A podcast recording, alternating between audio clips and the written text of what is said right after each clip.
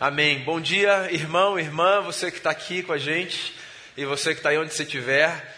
Graça e paz de Jesus, o Senhor, sobre a sua vida, sobre a sua casa.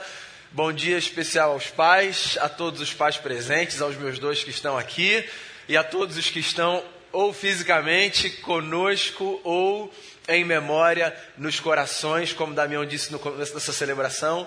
É um dia de celebrar a vida e a memória dos pais, certo? Então que a graça de Deus, o nosso Pai, seja sobre cada um aqui nessa manhã desse domingo. Eu quero convidar você para ler o meu texto favorito da Bíblia. Eu acho que é o texto que eu mais preguei a minha vida toda.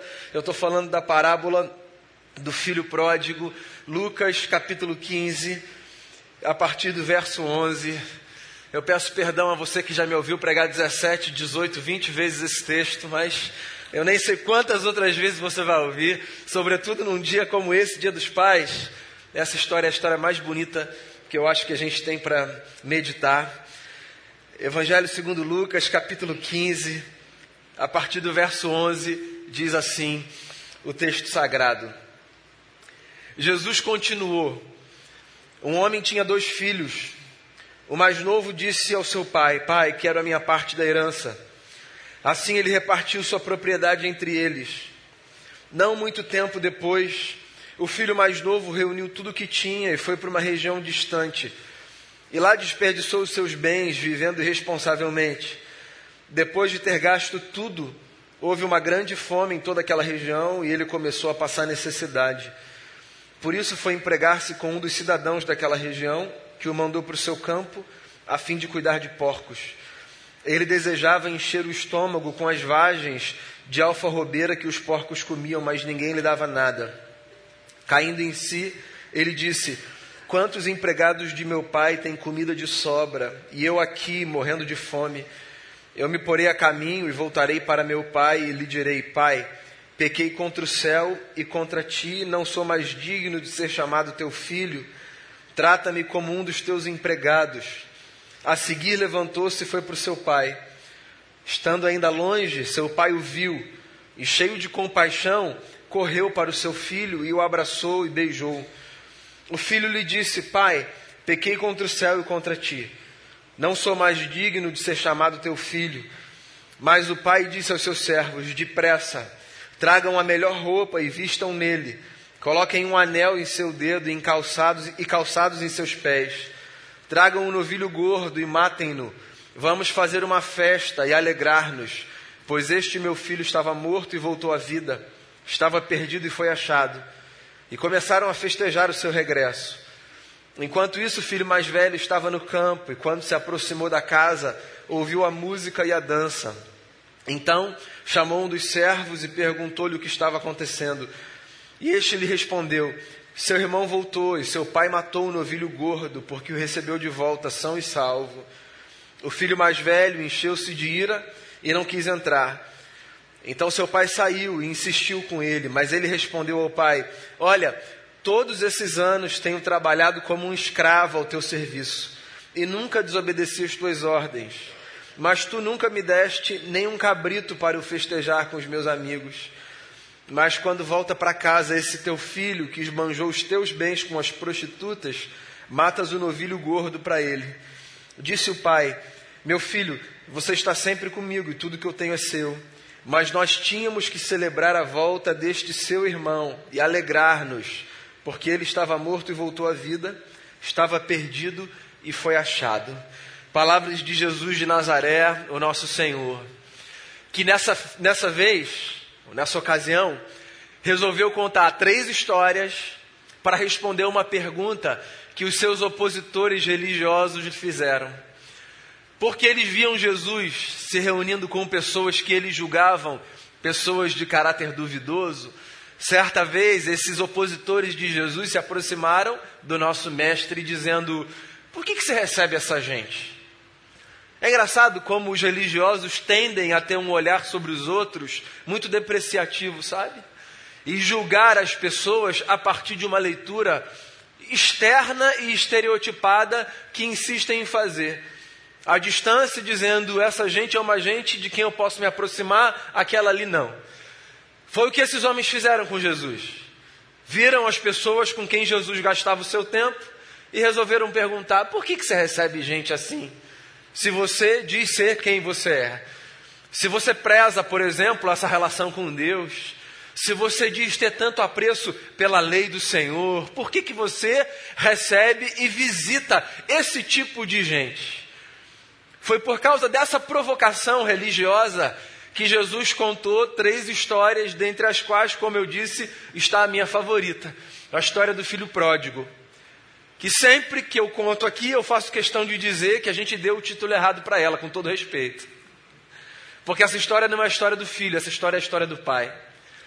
E é por isso que num dia como esse, Dia dos Pais, eu resolvi reler a minha história favorita.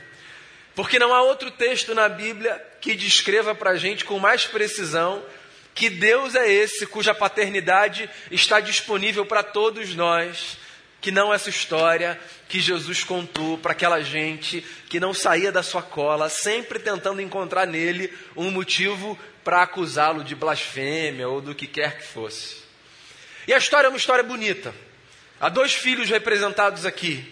Um filho mais moço, que recebe geralmente a nossa atenção, afinal de contas, o título que a gente escolheu dar para essa história é a parábola do filho pródigo, e os nossos olhos vão diretamente para esse filho mais moço. Mas tem um filho mais velho, que na verdade é a razão de ser da parábola. Porque o filho mais velho nessa história é o interlocutor de Jesus, religioso, que está em casa, que nunca se afastou do pai, mas que também nunca entendeu quem é esse pai. São dois os filhos que estão perdidos nessa história, e você sabe disso. Mas não é para eles que eu quero olhar, porque eu já disse a você, essa história não é a história dos filhos que se perdem, mas do pai cujo amor permanece firme, inabalável e insistente por todos os tipos de filho os que se perdem fora de casa e os que se perdem dentro de casa. Essa história é sobre Deus e sobre quem é esse Deus e que tipo de paternidade a gente encontra nele. Pois então, o enredo que Jesus conta, você conhece bem, começa com uma fala muito audaciosa e desrespeitosa de um segundo filho que certo dia olha para o pai e deseja a sua morte pedindo a parte que lhe cabia da herança. Se esse menino olha para esse pai e diz: Pai, por favor, me dê a parte que me cabe da herança. Em outras palavras, o que ele está dizendo para esse pai é: Pai, para mim o senhor já morreu, eu quero viver a minha vida. O senhor já não existe mais. E se o senhor puder facilitar os meus dias, Faça logo essa partilha antecipada e me dê a parte que me cabe, porque eu quero seguir a minha jornada do meu próprio jeito, longe de tudo que eu já experimentei até aqui. É duro seu pai, né? E ouvir do filho, às vezes, uma fala atravessada, uma palavra mais dura, mais ríspida. Todo mundo já ouviu uma fala assim. E todo mundo já ofereceu uma fala assim. E todo mundo sabe que existem discursos e palavras que ferem a gente muito mais do que qualquer corte que a gente receba na carne, certo? E eu leio esse texto e eu fico tentando imaginar o coração desse pai ouvindo esse tipo de discurso de um menino que agora já é um homem grande, feito, mas que um dia ele carregou no colo. Pois é, não há receita para a vida, e não há blindagem na vida para esse tipo de experiência. O amor pressupõe isso. Essa liberdade para que a gente fira e seja ferido. Amar não é ter um aval para ferir o outro. Mas necessariamente em qualquer experiência de amor, a gente vai ferir e vai ser ferido. Porque a gente é quem a gente é. Com todas as limitações que a gente tem com os nossos dias bons e as nossas virtudes, mas também com os nossos dias maus e os nossos defeitos. Eu não sei o que levou esse menino a chegar nesse lugar, sabe? De ir na casa do seu pai, o chamar para uma conversa e dizer: Eu quero ir embora daqui, facilita a minha vida. E eu fico tentando imaginar esse pai nesse outro lugar, tentando processar tudo que passa pela sua cabeça naquele instante e tentando escolher as melhores palavras para devolver a esse filho o que ele acha que deve devolver nessa hora. Tenta se colocar no lugar desse pai nesse momento. seu filho olha para você e diz o que esse menino disse. Qual é a sua reação? O que, que você faz? Tira a capa angelical, vem para o chão da humanidade. Você está na sua casa, aquele menino é o seu menino, você trocou aquelas fraldas, você carregou no colo, você deu comida, você levou para a escola, você buscou de madrugada nas festas, e esse menino tem a ousadia de olhar nos seus olhos e dizer: O Senhor para mim morreu. O que, que você faz? Como é que você reage? Eu sei, não tem uma resposta pronta para isso. Há dias e dias. De modo que há respostas e respostas. Mas a gente não está falando aqui do pai que você é. A gente está falando aqui do pai que a gente encontra no nosso Senhor. E o que o texto diz para a gente é que Deus é como um pai que consente com o mau uso da liberdade dos seus filhos, respeitando inclusive as suas escolhas mais insanas de se afastarem da sua presença e viverem uma vida dissoluta por aí. Deus é esse pai. Deus é um pai cujo amor abarca o respeito de ver o mau uso da liberdade dos seus filhos. Eu acho isso escandaloso demais. Beira o incompreensível. Pensar, por exemplo, que nessa relação que eu tenho com ele, ele vê não poucas vezes escolhas que eu faço e que ou são contra mim mesmo porque me ferem, ou são contra outros porque ferem terceiros, e ainda assim, sendo Senhor de todas as coisas, podendo agir como uma espécie de alguém que tem na sua mão marionetes e fantoches, podendo programar comportamentos, se a gente pensar em Deus enquanto esse ser que pode fazer qualquer coisa, eu tenho nele esse ser que pode me proteger de mim mesmo, olhando para algumas das minhas escolhas e dizendo: Não, você não vai fazer isso. Nesse momento eu vou te transformar num robô e você vai fazer o que eu quero para o seu próprio bem. Sabe, Deus poderia agir assim mas ele respeita a liberdade de filhos e filhas que às vezes fazem para si e para terceiros as piores escolhas possíveis. Porque com Deus a gente aprende nessa experiência de paternidade que o amor pressupõe uma liberdade que dá espaço, inclusive, para os piores erros que a gente pode cometer. E Deus é esse Pai que vê as nossas escolhas e consente com o mau uso da nossa liberdade não numa espécie de aval, de diz isso, vai, faça mesmo. Estou aqui te dando a maior força. Mas como alguém que encara a vida nesses termos. Eu volto a dizer, eu acho isso escandaloso, incompreensível. Mas posso confessar um negócio a você? Não sei se eu embarcaria nessa história de chamá-lo de pai, se nele o que eu visse de paternidade fosse o oposto disso. Um ser controlador, determinador de comportamentos, que coloca uma espécie de chip dentro da gente e programa a nossa vida para a gente sempre fazer aquilo que ele quer que a gente faça. Existe nessa relação de amor uma liberdade que dá espaço, inclusive, para que a gente faça mau uso dessas possibilidades que estão diante da gente. E eu me vejo, sabe, no lugar desse filho mais moço não, eu nunca tive uma fase da minha vida que eu me afastei da igreja. Talvez essa seja a leitura clássica do filho mais moço, né? Mas quantas vezes nós fizemos escolhas na vida, mesmo sendo pessoas religiosas, que eram escolhas que correspondiam à antítese da consciência que a gente tinha de que Ele era nosso Pai. E se Ele era nosso Pai, tudo que a gente devia desejar era viver com Ele, para Ele, honrando a Ele. Quantas vezes as nossas escolhas vão na direção diametralmente oposta, como a retratada nessa história, desse filho que diz: O Senhor está aqui, pois então eu vou para lá. Porque tudo que eu quero é distância do Senhor. Quantas vezes, momentaneamente, circunstancialmente, as nossas escolhas foram escolhas dessa ordem. E olha só, tá tudo bem. Tá tudo bem. Estranho que seja, né?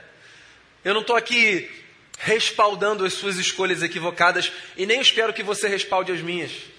O que eu estou dizendo é que para essa relação tá tudo bem. Não que ele se agrade, mas que nem as suas escolhas mais insanas enquanto filho e filha desse pai abalarão a relação que existe e que é inviolável. Você sempre será um filho amado de Deus, sempre será uma filha amada de Deus, mesmo nos dias das suas piores escolhas, porque Deus é como um pai que consente, inclusive, com o mau uso da liberdade dos seus filhos. Escândalo da graça. A história avança. E aí, o que Jesus conta é que esse menino mais moço, cheio de dinheiro no bolso, julgou ser dono do universo. Que é engraçado como isso acontece, né? Quando a gente está cheio de dinheiro no bolso. Ou quando a gente está estrategicamente em alguns lugares que são lugares de poder, de influência. Quando circunstancialmente, porque todos esses lugares, eu não sei se você sabe disso, eu espero que saiba, são circunstanciais. Nós sempre estamos alguma coisa. O que nós somos é outra coisa. Nós estamos coisas. Nós estamos funções. Nós estamos momentos. O que nós somos tem a ver com essa relação. Isso é o que nós somos e sempre seremos. Filhos amados de Deus, filhas amadas de Deus. Agora, nessa vida nós estamos circunstancialmente em lugares diferentes. E acontece que quando nós estamos nos lugares que são os lugares de maior conforto, de maior privilégio, de poder, de influência, nós nos julgamos donos do universo. E esse menino, na sua insensatez, estando cheio de dinheiro no bolso, se julgou dono de um dinheiro que nunca acabaria. Alguém devia ter contado para ele que dinheiro sempre acaba, né? Assim, não é uma praga que eu estou jogando, não, é da vida, tá? Não dá em árvore, a gente sabe disso, não sabe? Aí o texto diz que ele vai, ele gasta tudo de forma absoluta. O irmão mais velho, inclusive, quando ele volta para casa, diz: Esse teu filho gastou todo o dinheiro do senhor com prostituta. E agora voltou, então ele vive uma vida dissoluta, ele vai lá, gasta do jeito que ele acha que deve gastar. E aí, em algum momento, a ficha dele cai, dá um estalo na consciência dele. Em algum momento ele percebe a besteira que ele está fazendo com a vida. Porque em algum momento a gente precisa perceber a besteira que a gente está fazendo com a vida quando a gente está fazendo uma besteira com a vida.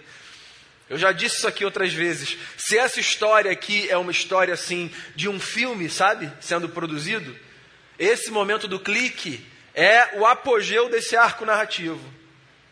Esse momento em que o filho está lá no fundo do poço e ele diz assim, numa terra distante, disputando comida com os porcos: Quantos filhos do meu pai, quantos empregados do meu pai, perdão, tem lá comida, um quartinho para dormir, um chuveiro para tomar um banho, e eu estou aqui numa terra distante disputando comida com os porcos. Aí dá um clique, né? Aí ele fala assim: Ó, eu vou voltar lá para casa do meu pai. Eu imagino a coragem desse menino, sabe? Quanto tempo ele passou dizendo: Volto ou não volto? Com orgulho entalado aqui. Agora, falei tudo que disse. Os, ouvinhos ouviram, os vizinhos ouviram tudo. Foi uma vergonha que meu pai passou lá. Agora eu vou, volto, volto ou não volto? Aí o que, que ele faz? Ele ensaia um discurso, não é isso? Ele diz assim: Ó, eu vou voltar e vou dizer, Pai, eu pequei contra os céus e diante de ti, eu já não sou mais digno de ser chamado teu filho, trate-me como um dos teus trabalhadores ele ensaia um discurso.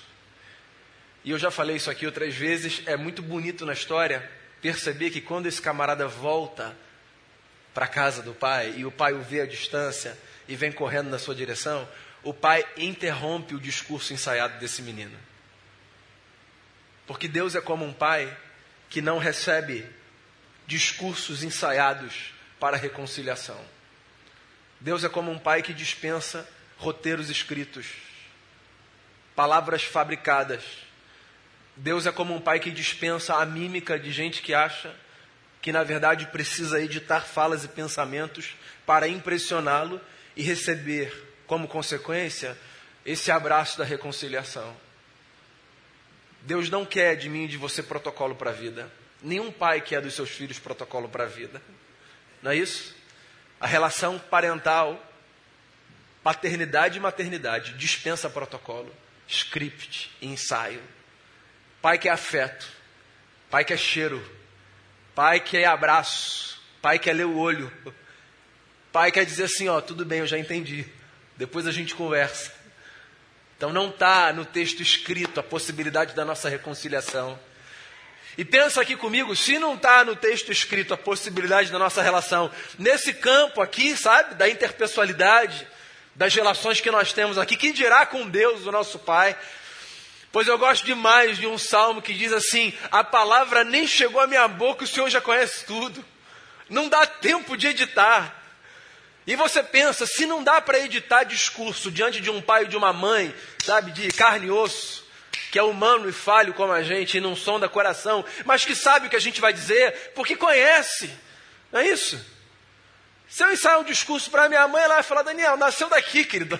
Ó, oh, acelera aí, deixa para lá. Se eu falar com meu pai, Elso, ó, então, eu vou falar, Daniel, eu te conheço. Pô, quem não te conhece, que te compre. É isso. Você sabe que a minha avó, vou falar um negócio da minha avó que está aqui, ela vai me matar depois.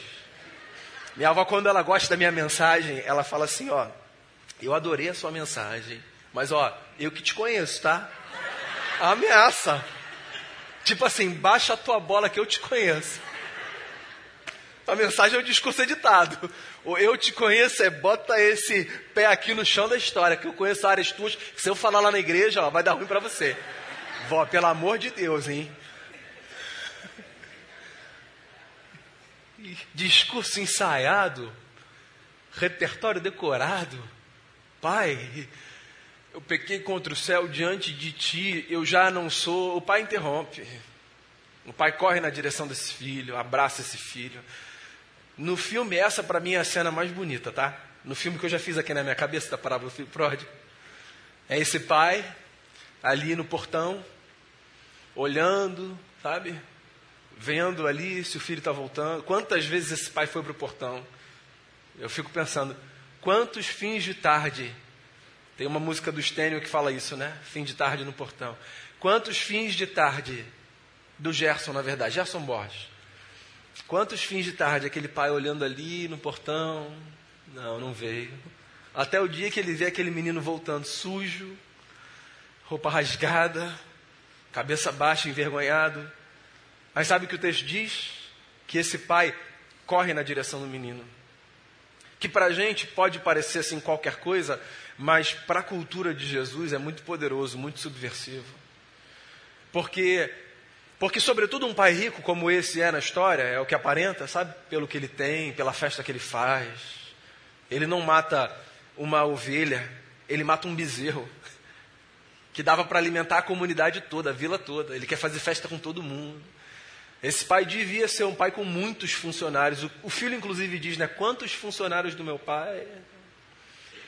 Então, esse pai jamais correria na direção de um filho, sobretudo de um filho que tinha rompido com ele e desejado a sua morte. Se alguém devia correr nessa história, possivelmente seria um servo seu. Chega lá, já botar a sandália, sabe? O pai jamais. Pensando aqui na indumentária, sabe, dos dias de Jesus, esse pai, para correr, ele provavelmente teve que levantar o seu vestidão e mostrar as suas pernas, que era uma vergonha, uma desonra. Mas Deus é como um pai que não se preocupa com reputação, absolutamente nada, quando vê filhos voltando para sua casa. Porque reputação é um negócio que passa pela nossa cabeça e há até um lugar para isso. Mas Deus não se preocupa com essas coisas. Deus está com uma missão nesse mundo que é a de reconciliar consigo a humanidade através de Jesus. E se pensarão dele o que pensaram de Jesus, como é que o Senhor come com essa gente, recebe essa gente, senta com essa gente? Se o Senhor diz que o Senhor é quem o Senhor diz que é, pois essa gente então não entendeu que Deus é esse que a gente chama de Pai, que Jesus nos revela. Esse Deus é um Deus que, que simplesmente vai na nossa direção, sem se preocupar com como a gente está, qual estado de vida a gente se encontra.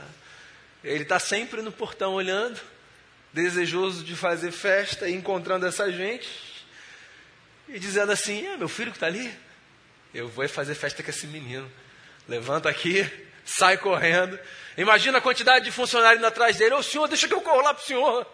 Ele já está lá na frente. Quem pode parar um pai que vê um filho voltando para casa? Ninguém, ninguém, ninguém. Aí eu fico imaginando, o expediente acabou, né? Numa hora como essa, não tem mais trabalho na fazenda. E não tem mesmo. Porque o pai ainda diz assim, ó, churrasco hoje, quarta-feira, meio-dia, todo mundo liberado do trabalho. Matem um bezerro, o que significa dizer, pode chamar todo mundo da vila. Não é só uma festa na nossa casa, essa festa é para todo mundo que quiser participar, porque Deus chama todo mundo para participar da festa que é a reconciliação de cada filho que cai em si e percebe que nunca devia ter se afastado da presença dele. Todo mundo pode participar dessa festa. Então, quando você recebe a notícia de que alguém se reconciliou com Deus, você pode nem conhecer a pessoa, mas você pode fazer festa no seu coração, porque essa festa é sua também, tem convite para você. E aí ele manda parar o expediente, ele manda matar um bezerro e ele manda então a música começar a tocar, porque agora tem festa para a comunidade. E aí eu fico imaginando essa gente tentando, sabe? É, assim, dizer, mas o senhor tem certeza que o senhor vai fazer isso? Esse menino já rompeu, ele já não é mais filho do senhor. E ele não dá satisfação para ninguém. Festa começa. Ele só para para dar aspas aqui, satisfação quando um outro filho aparece na história. Que vem do trabalho, sempre muito comprometido, sabe? Assim, entrava às oito, saía às seis, era uma hora de almoço, era uma hora de almoço, e ele trabalhava, estava escalado dia 24 de dezembro, é 24 de dezembro, e estava no ano novo, era ano novo, sabe? Ele é esse aí. Aí ele chega e fala, música quarta-feira, meio-dia? O que está acontecendo? Que bagunça é essa? Daí um servo fala para ele, né? Seu pai fez uma festa, cara. O teu irmão voltou. Eu fico imaginando esse camarada dizendo: Que irmão? Eu não tenho mais irmão. Eu não tenho, não tenho irmão nenhum. Tinha um cara que morava aqui, mas ele rompeu com meu pai, ele envergonhou a nossa família. Esse cara não é meu irmão, não. E eu, inclusive, se o senhor quiser falar lá pro meu pai, avisa ele que eu não participo dessa bagunça. Engraçado, né? Como Deus está disposto a participar de bagunças que a gente jura que Deus jamais participará. Deus participa de festas que a gente acha que Ele está do lado de fora. A gente tem certeza que Ele está do lado de fora e você olha e está lá Ele dançando lá dentro. É. O amor de Deus é escandaloso. A gente é que insiste em dizer onde Ele está, onde Ele não está. Quem Ele recebe, quem Ele não recebe. Quem na nossa lista tem direito de ser filho e quem não tem? Não, fulano, essa festa eu não participo de jeito nenhum. Deus está louco. Se ele quiser fazer, faz sozinho essa festa. Esse nome aqui está errado. Ó. Vou mandar lá para o departamento pessoal. Que mania, né? Da gente dizer de quem Deus vai ser pai. De quem ele não vai. Então, eu já disse isso aqui outras vezes. Eu queria lembrar você. Se você aprendeu a chamar Deus de pai, você não tem o direito de escolher quem você vai chamar de irmão.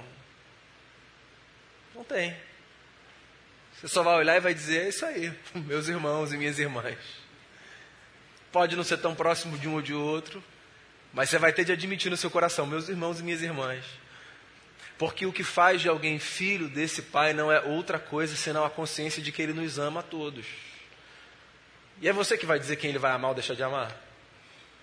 Mas às vezes a gente diz: aquele ali não é, não, com certeza. É engraçado, eu vejo às vezes na internet comentários assim, né?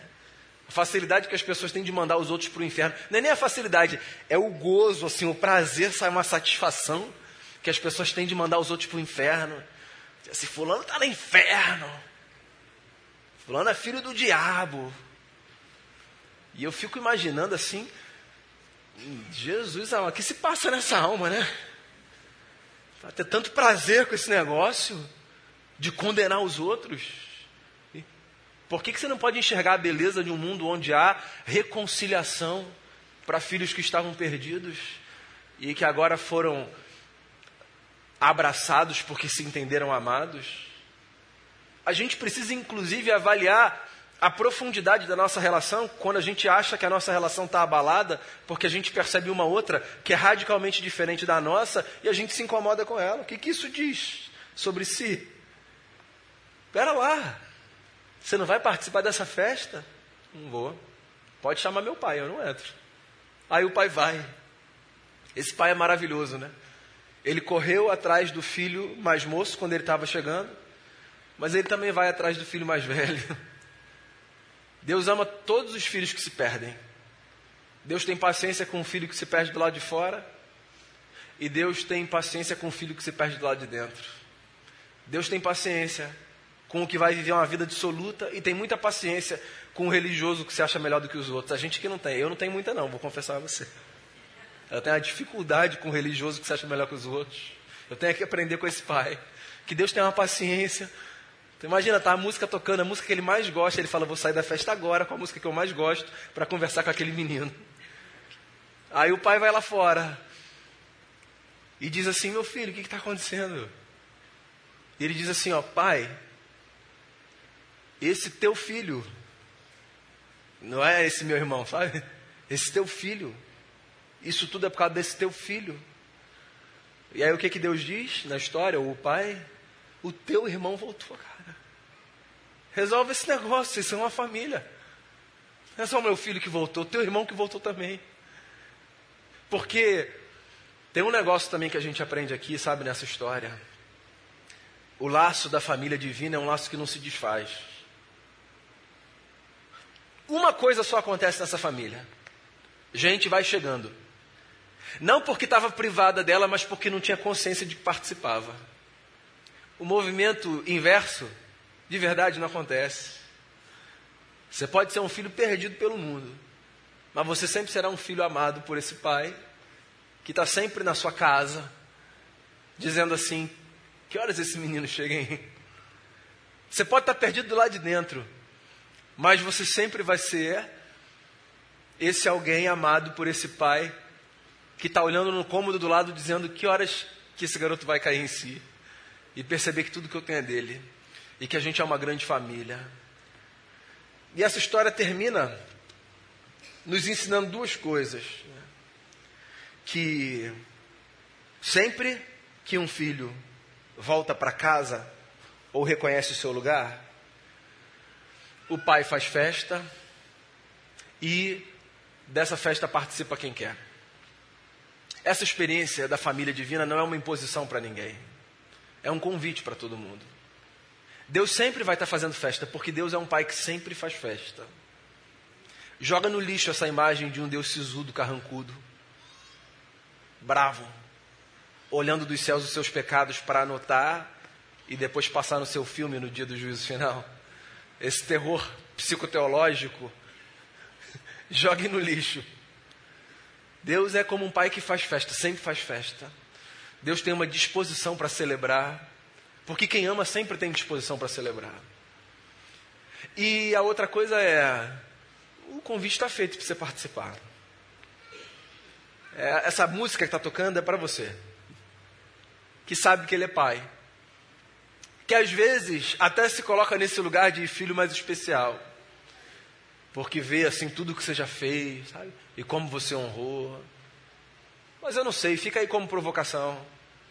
Porque talvez o que você chame de glória seja o início da perdição.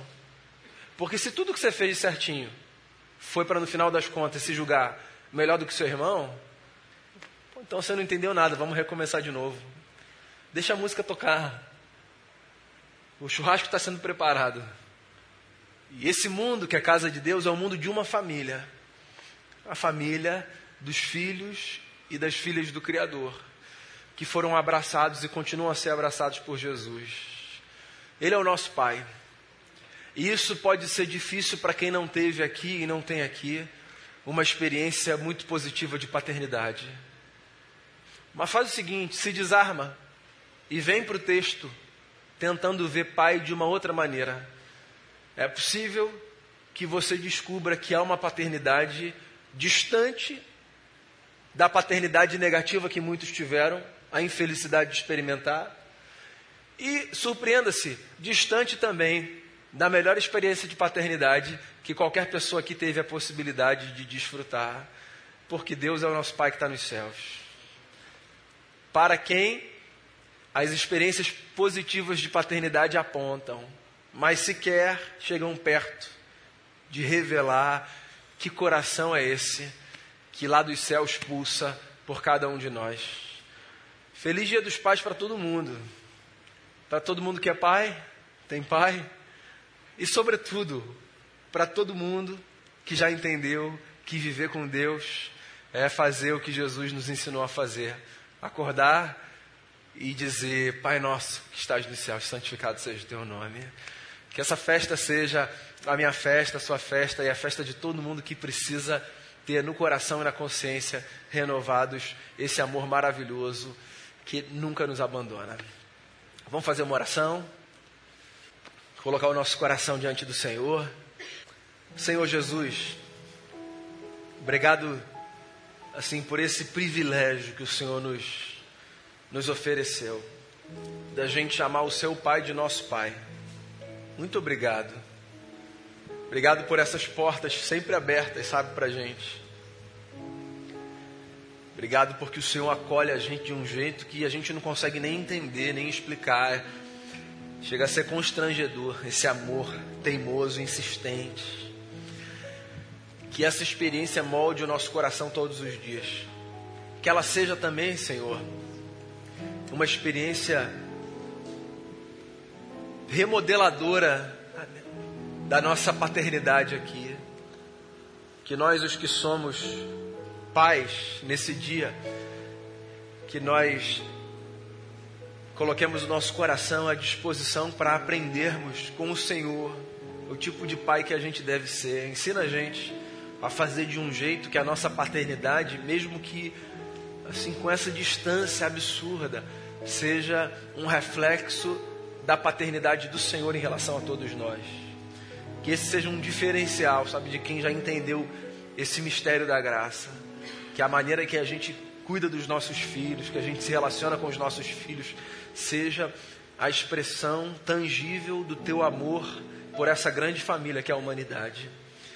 Quero te agradecer, volto a a te agradecer por isso nesse dia, pelos nossos pais presentes, quero te agradecer pela memória dos que não estão mais aqui, mas se fazem presentes nos corações e nas mentes, e quero pedir que, que mais e mais pessoas tenham essa consciência de que elas podem olhar para os céus e identificar não apenas aquele que as criou, mas aquele que as acolheu nessa grande e bendita família, que é a família de Jesus.